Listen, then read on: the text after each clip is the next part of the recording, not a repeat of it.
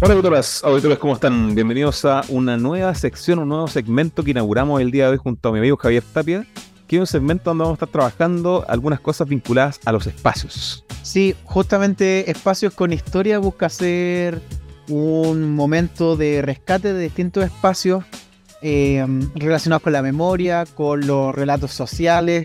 A veces tiene que ver con el patrimonio oficial, otro no tan oficial, eh, pero buscamos comprender también como esta historia en el espacio, que no solamente en los documentos, que no quede solamente en los personajes que de repente nos con la biografía, sino que también uno puede estar vinculado con la historia a través del espacio.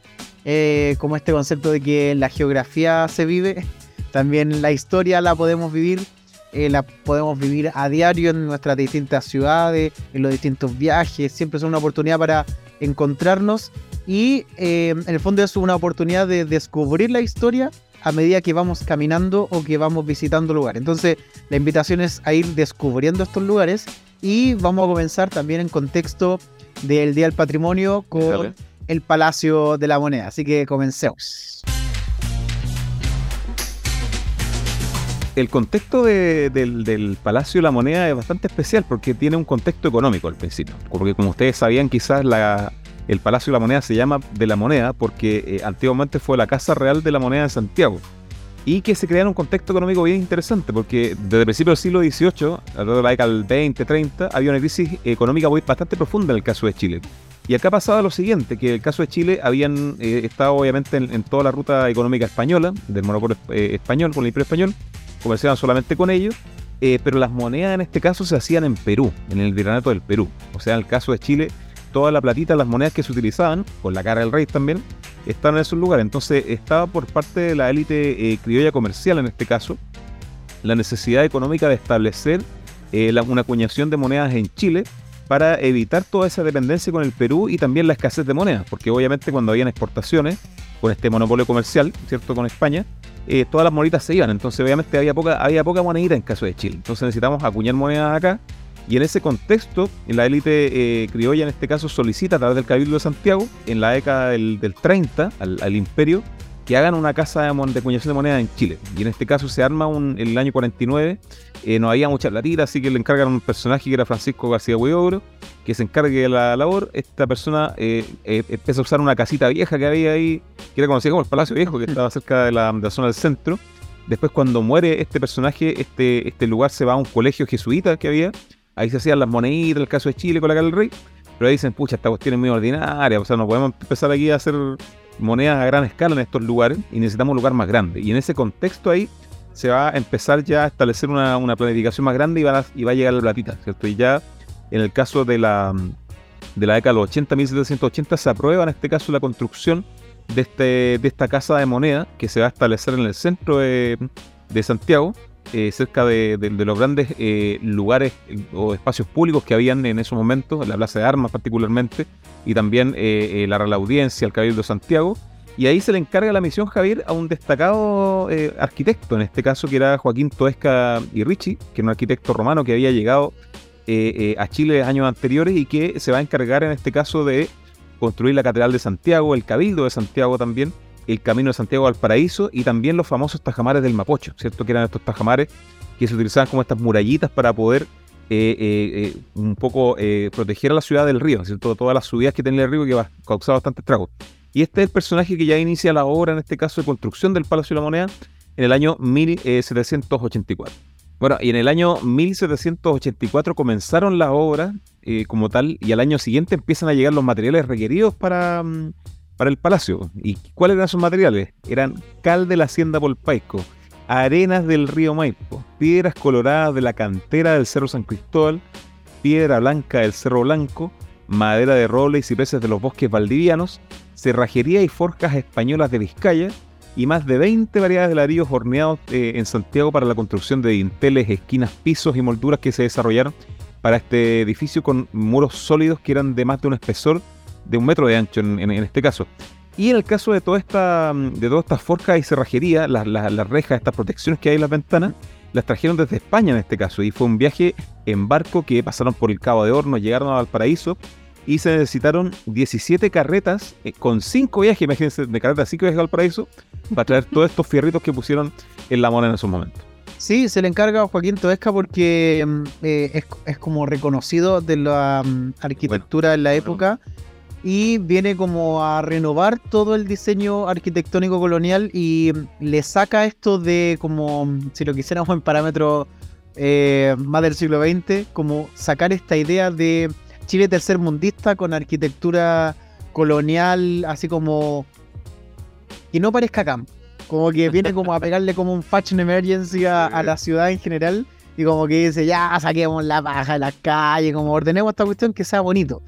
Eh, que sea atractivo porque la estamos pensando como un capital más del cono sur. Entonces, bajo esa lógica, viene a renovar todo este, mm, como este Santiago y a embellecerlo y lo va a hacer sobre todo con esta casa eh, de moneda y va a utilizar un estilo neoclásico, es decir, va a rescatar distintos elementos de la época clásica y con un toque dórico romano. En ese, con ese sello se va a ir como dando una impronta con una idea de solidez a este palacio donde se van a ir acuñando monedas.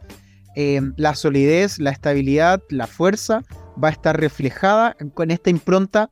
Pensémoslo en un siglo XVII, XVIII, eh, como bien austero en la edificación, solamente los edificios religiosos podían ser como más ostentosos, y llega ahí finalmente em, como a instalarse como un edificio que va a darle la impronta y como la relevancia a este Santiago de, un Chile como que va tomando protagonismo cada vez más en una economía colonial dependiente, cada, siempre, siempre cada colonia la una de la otra. Y en ese contexto es que entonces, lamentablemente, este arquitecto no va a poder ver su obra finalizada. Ahí va a tener un problema Toesca porque muere en 1799 y le van a encargar al ingeniero militar Agustín Caballero que se encargue de terminar la obra. Y como todo gobierno, uno quiere ver terminada su obra eh, aunque faltaba algunas terminaciones, un clavito que quedó suelto por ahí, para pisar algo.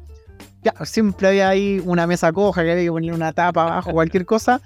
Eh, el gobernador Luis Muñoz de Guzmán dijo, inaugurémosle igual, no ha sido alta. 1805 inauguran este, este edificio de la Real Casa de Moneda de Santiago de Chile. Adelantándose, por supuesto, a lo que tenía que hacer, pero como uno tiene que inaugurar cosas en los gobiernos, le tocó a, él adelantar eso. Y va a ser considerada por los especialistas de la época y análisis posteriores también durante el siglo XX, que es uno de los edificios más armoniosos que le va a dar la impronta que se necesitaba al barrio que nosotros conocemos como el barrio cívico o el barrio tradicional, el barrio antiguo de Santiago. Bajo esa lógica entonces es que se va a instalar este edificio como la Real Casa Moneda, como decías tú, hasta 1846, donde el presidente Manuel Bulnes dice, vamos a seguir acuñando, sin embargo, como esto se ve muy ostentoso, se ve muy poderoso y se ve fuerte y estable, dice, voy a traer mi casita para acá y Manuel Bulnes instala su residencia presidencial y sede de gobierno. Lo que no quiere decir que se dejen de acuñar monedas porque las monedas se acuñaron hasta 1922, Beto. Ahí yo tengo varias curiosidades, porque, claro, esta, esta, esta construcción que se hace en una hectárea al final, que es bastante grande para la época, de hecho tiene dos y tres pisos también, que no era algo común también en las casas coloniales. De hecho tenía 100 eh, metros de frente y 125 metros de fondo, que era una construcción bastante grande, que no es tan grande como uno pensara. De hecho, yo te comentaba fuera de micrófono que hay palacios de gobierno en este caso que son más grandes, ¿cierto? En el caso de Rusia, en Moscú, por ejemplo, eh, es, es, 28 veces más grande, o en el caso de Beijing en China, es, no sé, 70 veces más grande. Son lugares mucho más megalíticos, en el caso de acá no es así. Eh, pero la gracia de, este, de esto es que rompía bastante esta imagen colonial y a su vez tenía vecinos bastante emblemáticos en el barrio, ¿cierto? De hecho, en esa misma cuadra vivía José Miguel Carrera y también Manuel Rodríguez, por ejemplo, que eran, vecinos de niños que vieron cómo eh, durante su vida se iba construyendo este, este edificio. Y en el caso también eh, famoso de, de, Diego Portales, ¿cierto? Que de hecho el primer superintendente de la, de la Casa de Moneda fue Santiago Portales, que era padre de Diego Portales, y Diego Portales obviamente circulaba en este caso por esos lugares, o sea, quizás le dieron a Chauchita al papá y para salir con los amigos después de clase, no sé, había harta, harta circulación en ese, en ese lugar, entonces era un barrio bien emblemático. Y aparte pasa algo interesante acá, porque cuando Chile empieza a acuñar monedas eh, eh, después de la, de la, independencia como tal, eh, pese a eso, que, que se van a empezar a hacer moneda desde 2000, o sea, de 1817 en adelante ya sin la cara del rey de España, se sigue manteniendo una tradición que ustedes la pueden buscar en otras monedas nacionales, que en donde aparece una S con un circulito arriba, ¿cierto? Que es, que es un, símbolo, un símbolo que se utilizaba durante la colonia, que es un anagrama que, que se llama seca como tal, que era para diferenciar las monedas que se hacían en Chile, ¿cierto? Particularmente en Santiago. O sea, esa S hace alusión a Santiago y era para diferenciarla, por ejemplo, de otras monedas de la corona española que se hacían en, Toledo, que se hacían en Madrid, que se hacían en, Guatemala, en México, también en otros lugares. Y así se iba eh, transformando eso. Y claro, como me dices tú, Javier, en, el año 45, eh, en junio de 1845, ahí Manuel Bull le dice, oye, es que esta casita está medio agotada, aquí ya estamos haciendo moneda, pero está bien bonita y la han empezado a ocupar como, una, un palacio bueno en el año 46 como tal. Y así también se transforma esta residencia presidencial y no solamente sede del gobierno, sino que también, importante que lo tratamos en otros capítulos también, que es sede del Ministerio del Interior, ¿cierto? O sea, estableciendo esta figura del Ministerio del Interior como la figura de confianza, el primer ministro de confianza de estos gobiernos también que va a tener una, vinculación bastante profunda con, con, eso, con estos lugares, ¿cierto? De hecho, en los años posteriores también se sigue manteniendo como tradición que está la oficina del Ministerio del Interior en el Palacio de la Moneda, junto también con el Ministerio de la Presidencia también y también la Secretaría General de Gobierno, ¿cierto? Que son oficinas que están en el Palacio de la Moneda para generar esta, esta simbiosis o esta sincronía política con, esto, con estos lugares. Ahora, solamente antes, antes de avanzar, eh, me tocó estar el año pasado ahí con mi cuñado porque agendamos la visita, pude ir. Eh, se nota la diferencia de los ministerios, porque la parte del Ministerio Interior que tiene un patio aparte, con sus plantitas aparte, obviamente con su financiamiento aparte. Eh, se nota versus como otros ministerios que están dentro del Palacio de la Moneda. Entonces, ese como rango del Ministerio Interior que esté ahí, eh, se nota también la relevancia que se le da al Ministerio Interior, que no es cualquier ministerio y que no es cualquier el espacio que se ocupa. Porque no es lo mismo tener la oficina al fondo del pasillo, una ventanita chiquitita, a tener tu propio patio central con tu cocinería al lado, al lado de la capilla. Entonces, como no es cualquier cosa. Sí. Y también mencioné que, claro, con, con esta llegada del Ministerio del Interior y también Manuel Bulnes al, Palacio de la Moneda, podríamos decir, Java, que empieza como el primer teletrabajo en Chile. Igual de eso es como. De eso es como fue empezar a trabajar en la casa, así como ya me levanto en la mañana a la oficina, ah, voy a la vez al lado ahí a, trabajar. Como que empieza de ahí a desarrollarse esa, esa función que va a ser bastante clásica en el caso de Chile. De hecho, el último presidente en este caso que va a, vivir en la moneda fue eh, Gabriel González Videla, ¿cierto? Y después ya la década de los 50 este palacio se desocupa, solamente se sigue ocupando para gobierno, pero eh, varios presidentes emblemáticos, por ejemplo, vivieron en la moneda. El caso de Manuel Bull, de Manuel Montt también, el caso de Aníbal Pinto, el caso de Balmaceda también, que le hizo algunos cambios también interesantes al caso del Palacio de Gobierno. De hecho, Almaceda, por ejemplo, el que, el que construye el famoso Salón Rojo y también amplía la techumbre del, Palacio de la Moneda el año 86, 1886. Eh, y también eh, vive eh, Alessandria, Arturo Alessandri también, ¿cierto? Que fueron los últimos presidentes emblemáticos que, que en este lugar, junto también a Pedro Aguirre Cerda, ¿cierto? Que también, junto con Salvador Allende, son, como vamos a ver más adelante también, los presidentes que mueren en la moneda, ¿cierto? Que, tienen esa, ese, ese vínculo, Javier. Sí, y ya como entrando al siglo XX con el Palacio de la Moneda, se va a dar una, mm, un, nuevo Fashion Emergency después de, de Toesca. Y van a decir, ¿sabes qué? Santiago tiene que ir avanzando en la década del 30, tenemos que ir remodelándonos, tenemos que modernizarnos. Y eso va a significar toda la remodelación y modernización del barrio cívico. Y sobre todo lo que conocemos como el Paseo Bulnes, que está hacia el sur de la moneda. Y ahí se le da un mayor realce a la fachada sur que ahí nos vamos a encontrar con la Plaza de la Ciudadanía, que por mucho tiempo, hasta, hasta principios del siglo XX, fue un espacio abierto eh, por donde la ciudadanía podía, podía transitar libremente, em, donde también uno se va encontrando con nuevos espacios y en esta fachada sur entonces se va a ir ocupando ciudadanamente y a través de distintas instituciones se van a ir relacionando con el Palacio de la Moneda. Eh, eso como el 30 iba a ser como una ruptura donde ya no está como el poder dentro, sino que el poder que está dentro se va relacionando con el poder ciudadano hacia afuera. Eh, se van a dar las primeras manifestaciones que van hacia el Palacio de la Moneda, se van a concentrar la gente afuera del Palacio de la Moneda, se va a recibir a los presidentes cada vez más población, cada vez más ciudadanía, va a apoyar a los presidentes, va a escuchar los discursos. Eh, los que estaban cerca ya no solamente sintonizan la radio, sino que se acercan. Y del 30 en adelante, gracias a esta mm, como apertura de la fachada hacia el sur, se va acercando mucho más la ciudadanía hasta, em, como lo sabemos, como el golpe va a cerrar rotundamente esta relación con la ciudadanía. Y bueno, y también mencionar que en esos años 30 eh, eh, eh, se le cambia bastante la cara al, al barrio La Moneda, porque antes había en la zona sur había la típico, no sé, la vereda con arbolito ahí, entonces ahí empieza a modificarse eso. Y claro, como dices tú, Javier, llegan todos esos ministerios importantes, ¿cierto? A la, a la moneda. Llega el, no sé, del Banco Estado, del Banco Central, también llega Hacienda, Justicia, Obras Públicas, Educación, también que van a marcar también como todo ese barrio, como tú dices, donde circula el poder. Y a su vez también el año 29, el año anterior, eh, con eh, Ibáñez del Campo, se hace una, remodelación, hay una manito de gato, al, frontis del que está hacia la Alameda también, ¿cierto? Con una forma también de posicionar este palacio, no solamente eh, como ampliar su, su, poder como tal simbólico, público, sino que también hacerlo más bonito, ¿cierto? Como ese, ese sentido modernizar también en un gobierno eh, populista de Ibáñez, ¿cierto? que quería hasta eh, mostrar un poco esos recursos que venían de, de, Salite todavía en el caso de Chile. Eh, y después, bueno, después se da a la escoba y cuando llega la crisis del 29, no hay platita, pero se, alcanzan a hacer esos cambios importantes. y claro, se le cambia bastante la cara a, la moneda. Y aparte que también antes se podía circular, ¿cierto? de hecho, hasta incluso la década de los 90 se podía circular en el caso de la moneda entre ambos sectores, entre ambas plazas, como tal había una circulación libre, como una tradición republicana, en este caso en donde la gente podía visitar la, moneda o pasar por dentro de la moneda de norte a sur, ¿cierto?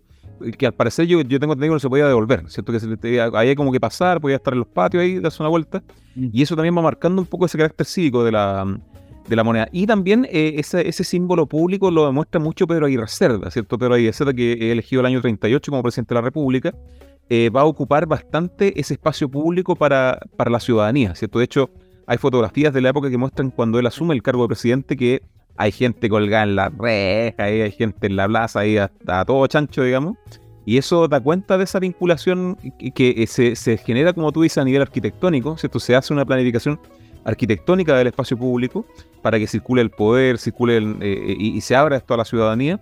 Y claro, los años 30 también demuestra eso junto con el funeral también. De hecho, Pedro Aguirre Cerda, eh, por, lo querido que era eh, eh, este, este personaje, este presidente de la República, que muere en la moneda también, en este caso el funeral demuestra eso, ¿cierto? Cómo la gente también se toma ese espacio público de gobierno para despedir a un presidente querido. También eso se, ve en las fotografías que es bien interesante cómo se va modificando esa relación con el tiempo, ¿cierto? donde hoy día tenemos un Palacio de la Moneda que está mucho más cercado, ¿cierto? Está lleno de vallas papales y control por aquí y por allá. Antes era un espacio mucho más abierto, mucho más republicano en el sentido más clásico de la, de, la palabra. Sí, y ahí también un momento insigne del Palacio de Gobierno va a ser cuando es declarado monumento histórico a través del decreto número 5058 del 6 de julio de 1951 y no es como decir, ah, nos parece como importante este edificio porque es grande, es bonito o es antiguo, sino que tiene que cumplir ciertos criterios.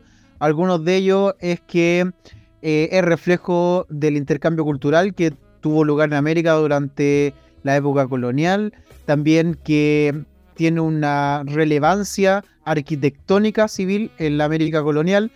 Otro elemento es cuanto al estilo y las técnicas arquitectónicas que se utilizan en el inmueble, eh, este diseño neoclásico en cuanto como a la sobriedad y reflejar también como esta fortaleza que nosotros hablábamos al principio. Y eso va a llevar también a como darle el valor que tiene y cuando lo decretamos como socialmente. Yo, yo sé que a través del Ministerio de Educación se establece como qué monumento va a ser y cuál no va a ser histórico pero cuando socialmente dotamos de valor patrimonial un edificio que en realidad es un espacio muerto es porque hay memorias históricas y relatos históricos que le han dado vida a eso que está muerto.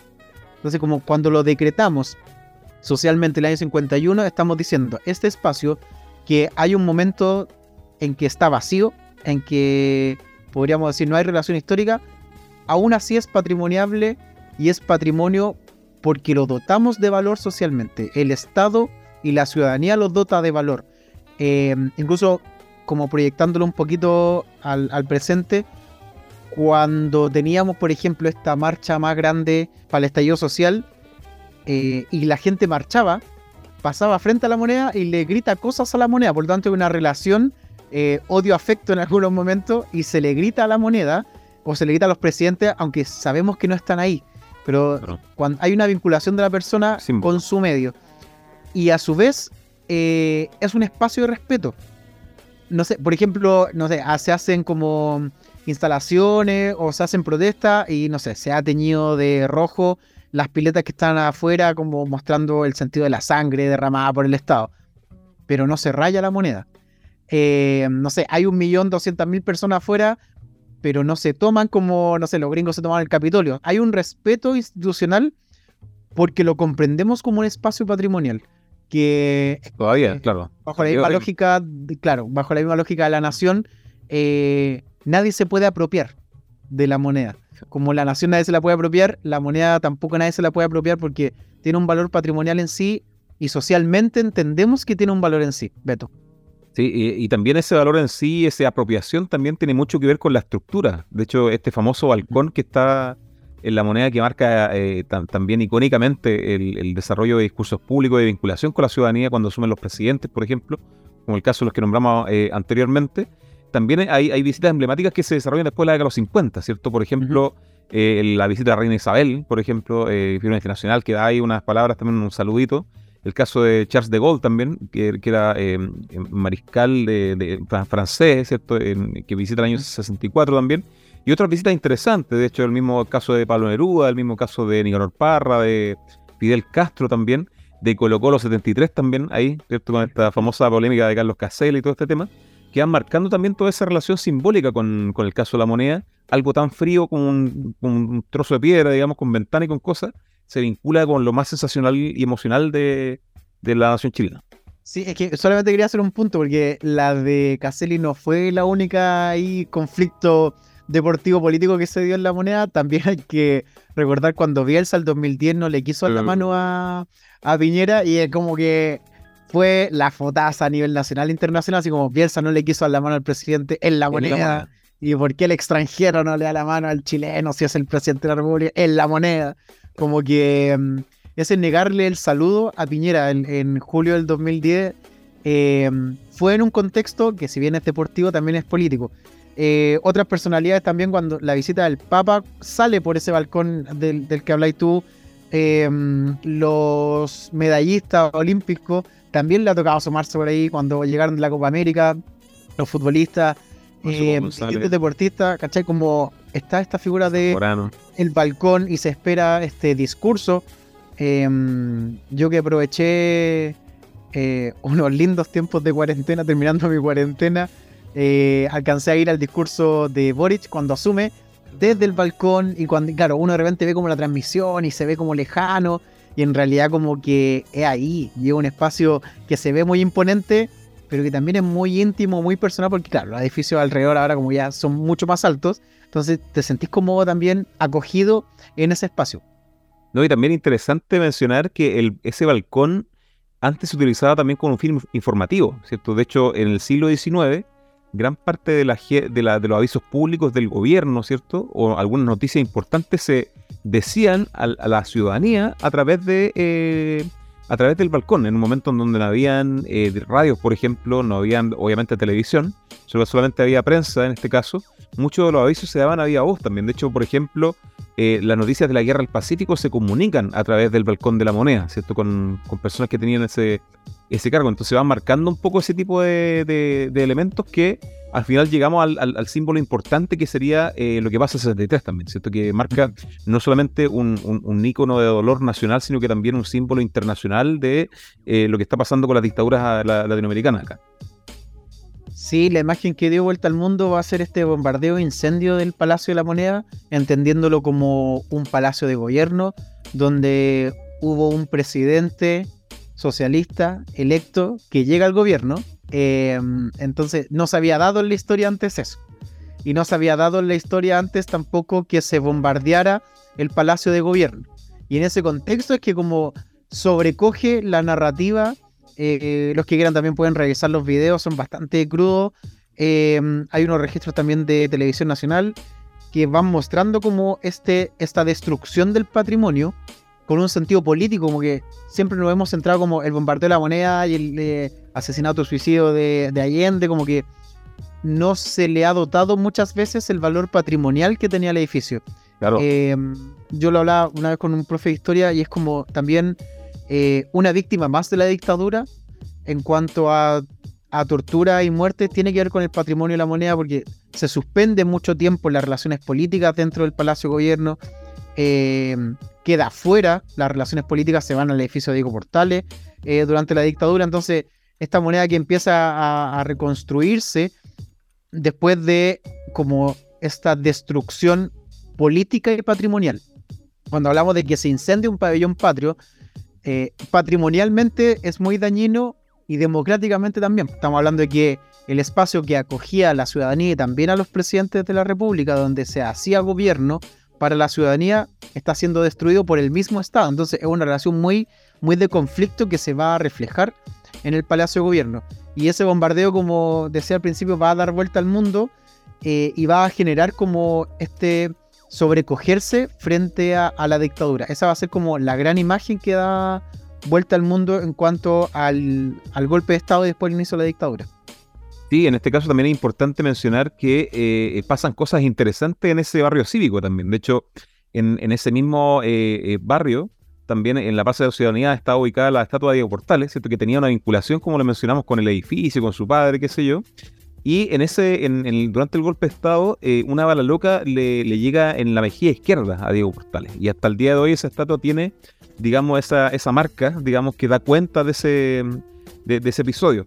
Y bueno, y, también el caso de, eh, de, la restauración, la restauración se desarrolla durante la dictadura también, que es un elemento no menor a, considerar, que la lleva, la lleva a cabo eh, durante la, a fin de la década de los 70, la Dirección de Arquitectura del Ministerio de Obras Públicas como tal, la DAMOP, en donde participa el arquitecto eh, Fernando Riquelme, por ejemplo, y en donde Pinochet, por ejemplo, manda a instalar un búnker en la moneda, que hasta el día de hoy está, que está en los subterráneos, junto también con una sala de reuniones y también una habitación, ¿cierto? Que hoy día al parecer se ocupa como, se usaba como oficina, ¿cierto? Entonces también se eh, realizan cambios estructurales eh, y, y, claro, y después en este caso se empieza a retomar posteriormente ya toda esta... Mm, toda esta función que tenía la, la, la, la moneda de, históricamente, ¿cierto? Y en donde también como tú mencionabas, en un momento la, la, la, Junta no está en la moneda porque no es un gobierno como tal eh, democráticamente electo, pero después también cuando eh, aparece ya la figura de Augusto Pinochet como, como se la posiciona públicamente o se lo trata de imponer eh, simbólica y formalmente como presidente de la República, también empieza a funcionar eh, con los códigos de la moneda, o sea, también se ocupa la moneda para poder limpiar esa imagen, ¿cierto? Para poder establecer esa vinculación simbólica con, con, el poder legítimo, digamos, eh, con, con, esta casa de gobierno. Eh, eh, y, y, eso es bastante interesante también, de cómo la dictadura empieza a aprovechar la imagen de la moneda para poder blanquear su, su, su, su, toma ilegítima del poder, ¿cierto? Eso es bien interesante. ¿Qué pasa? Y claro, después llegamos a la década de los 90 como tal, y ahí ya es preciso establecer eh, la ubicación, ¿cierto? Que también es algo que nos, nos saltamos un poco eh, hasta ahora, pero claro, la ubicación actual que tiene la, la, moneda es entre la calle Morandé y Teatinos, que en su frente está por la calle Moneda, que se ubica en la plaza, se ubica en la Plaza de la Constitución, y en su fachada hacia la Alameda se proyecta la Plaza de la Ciudadanía, que en el subsuelo alberga también el, el conocido eh, actualmente también el Centro Cultural La Moneda. Yo estuve hace poquito por allá en Santiago cuando pasé a ver a mi compadre Javier. Y está rodeado por los ministerios, eh, por varios ministerios como el de Obras Públicas, el de Agricultura, el de Hacienda, de Justicia, la Intendencia eh, de la región metropolitana, entre otros edificios que marcan también el carácter de este, de este barrio cívico. Y, qué curiosidades podríamos empezar a, revisar de la, de la Yo sé que tú tienes algunas curiosidades también que podemos tocar.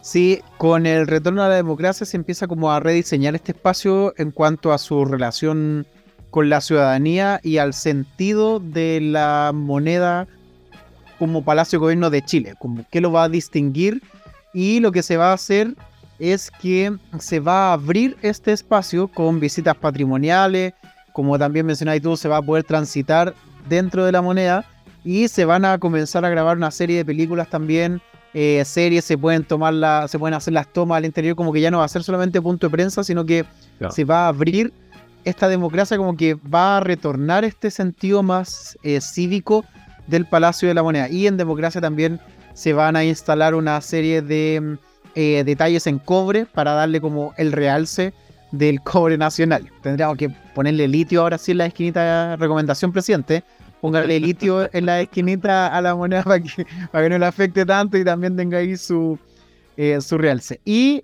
em, lo que más quisiera como resaltar también, esto de la posibilidad de visitarla, como de ir a la moneda, uno se inscribe con tiempo, eh, los que son profe pueden mandar la nómina a su estudiante, em, se puede inscribir con tiempo eh, con la, en la página y le van a preguntar si es que es por turismo, por educación, si es que necesita el tour en español, en inglés, con, eh, si es que se presenta alguien con alguna discapacidad.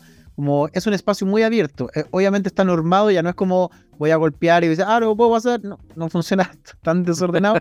pero es un espacio que se está como abriendo cada vez más a instancias ciudadanas. Y creo que eh, es la lógica de los palacios de gobierno, porque al final es el gobierno de alguna forma, de la ciudadanía liderado por alguien solamente. Pero ese alguien ocupa ese espacio que es de la ciudadanía, por decreto en cuanto al patrimonio, que es interés de todos, pero también en cuanto al gobierno de todos y todas. Pero yo rescataría como ese elemento. Amiguito, ¿qué curiosidad nos trae usted? Bueno, el, Palacio de la Moneda, eh, eh, durante eh, la restauración que se hizo en la dictadura, se va a eliminar un sector que se va a recuperar el año 2003, que sería la famosa eh, puerta de Morandé 80, ¿cierto? Que la puerta que eh, era una puerta, digamos, que daba hacia la calle Morandé, en este caso, que conectaba de manera bastante como cotidiana y rudimentaria, digamos, el palacio con la calle, ¿cierto? Y varios presidentes muchas veces salían escondidos de esos lugares, por ejemplo, cuando renuncia Alessandri en su primer mandato sale por esa puerta, o también, por ejemplo, se saca el cuerpo de Allende, el cadáver de Allende se saca por esa puerta también. Esa puerta se elimina y el 2003 nuevamente se trae a la memoria, ¿cierto? Para recordar también eh, simbólicamente eh, lo que pasa en el golpe, ¿cierto? Eh, con, toda esta puerta que genera bastante emblemática en toda la cobertura de prensa que se hace durante ese día. Y también en ese caso se, se, trae a colación para poder acercar a la ciudadanía, ¿cierto? O sea, se usa esa puerta para poder establecer ese vínculo simbólico, ¿cierto? Entre el Palacio de Gobierno y la calle misma, ¿cierto? Y eso es bien interesante de, de mencionar. Y otras curiosidades son que, claro, el, Palacio de la Moneda, por ejemplo, tiene varios salones, ¿cierto? Está el famoso Salón Toesca, ¿cierto? Que tiene elementos originales del, del que, que originales de la época cuando se, crea esta, esta, Casa de la Moneda. Está el, Salón José Miguel Carrera también, que este, este salón amarillito, que quizás lo ven en algunas fotos. El Salón Pedro Valdivia también. Eh, eh, y también en este caso un pasillo con varios bustos presidenciales. Y el famoso Salón Azul con los cuadros de, de Mata, ¿cierto? En donde aparece, por ejemplo, el espejo de Cronos que al final la gracia de ese lugar es donde se, se reciben las visitas ilustres de Chile, ¿cierto? Y eso también marca todo este salón icónico de la, de la moneda que aparece en las fotos, aparece en varios lugares, y en donde también eh, todos estos cuadros gigantes le dan un carácter bastante eh, eh, íntimo también, ¿cierto? genera con, con ese arte una intimidad bastante profunda que tiene harto que, que, mostrar, porque el caso de los cuadros se traen en lienzos hacia el Palacio de la Moneda y los bastidores se arman adentro, porque los cuadros son tan grandes que no cabían obviamente por ninguna puerta. Sí, es que otro salón que mm, puede que tengan más de la memoria que tiene que ver con el salón Mont Varas. Que siempre Mont y Varas para todos lados.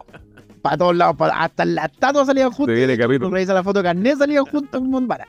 Eh, el salón Mont Varas, eh, este salón rojo colonial bien bonito, eh, donde se dan los eh, cambios de gabinete. Entonces cuando dicen están preparando el Montbaras, oh. están entrando y sacando sillas, cuando hay más sillas de visitas que de ministros, te decís, ah, que viene, como que empieza a llegar gente del partido que no estaba antes, pero ahora está como que se cacha todo el cagüín porque están ordenando el salón Montbaras.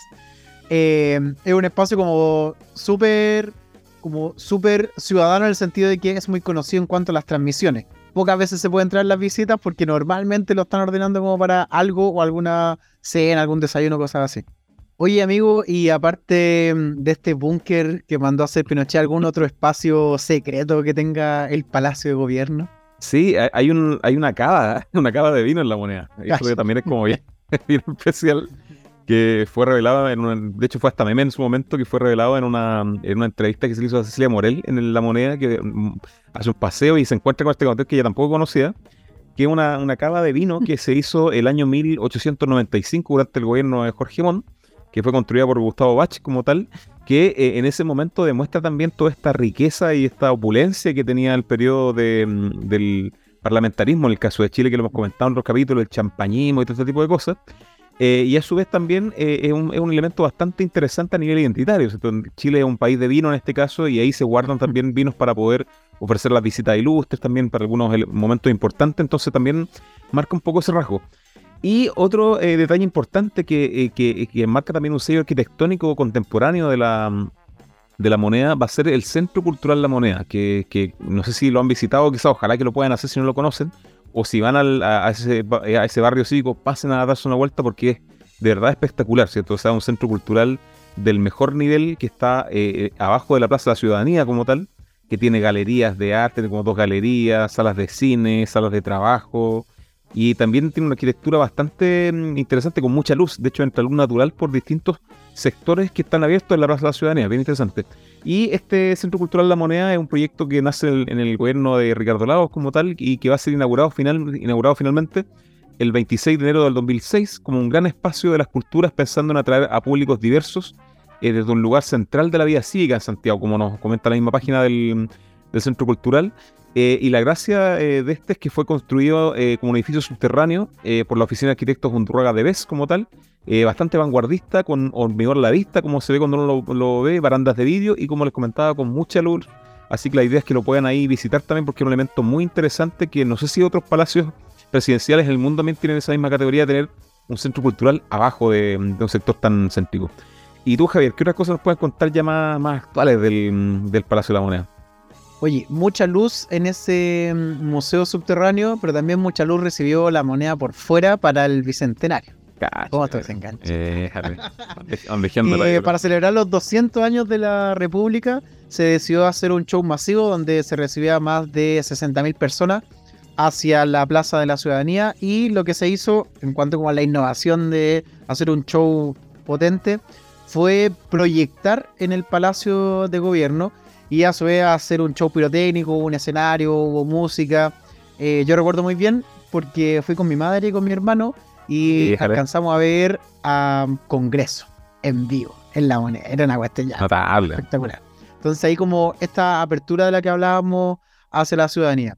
Y como curiosidad, más ordinaria es que curiosidad la verdad. Eh, el año 2018 se recibían una serie de visitas ilustres en el Palacio de la Moneda y en el patio de los naranjos no habían tantas naranjas. Entonces solución a la chilena, agarraron naranjas de otros árboles y le pusieron un alambrito y las colgaron de los árboles. Ordinario. Entonces, el patio de los naranjos era el patio de eh, las naranjas con alambre. Muy elegantemente para la visita ilustre.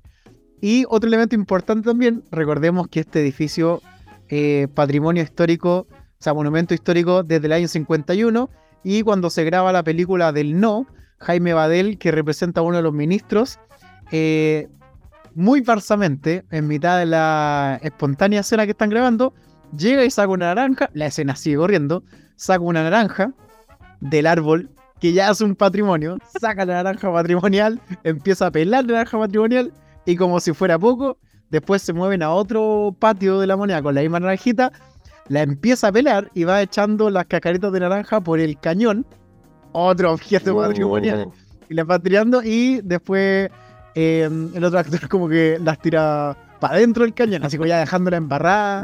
Le faltó hacer un graffiti nomás ahí en el palacio. Pero en el fondo estaba eh, en lo que, de nuevo, lo que hablábamos como esta apertura también de mostrar el palacio. Recordemos que eh, la película No dio vuelta al mundo, eh, fue una también como una vitrina y queda este espacio como un espacio de memoria, patrimonio, registrado también en esta película, aunque sea con esta pasada a llevar del patrimonio. Lo que quisimos hacer hoy, eh, que esperamos seguir replicándolo con otros espacios de memoria, es poder recuperar también en nuestra memoria, en nuestra vivencia, estos distintos espacios llenos de historia y de memoria en cuanto a mm, monumentos históricos. Entendiendo que la historia, como decíamos al principio, no solamente está en los libros, eh, vamos a también estar haciendo un trabajo que está con la historia oral, con, la memoria a través de la entrevista, pero no podemos olvidar que nuestra historia también está en las ciudades, en los espacios rurales, eh, está en físico ahí, y podemos entrar en la historia. A diferencia de escucharla o leerla, podemos vivir esa historia a través de distintos monumentos y por eso esperamos que esto, mm, como que este trabajo eh, dote de un espacio mucho más real y consistente a estos espacios que son con historia.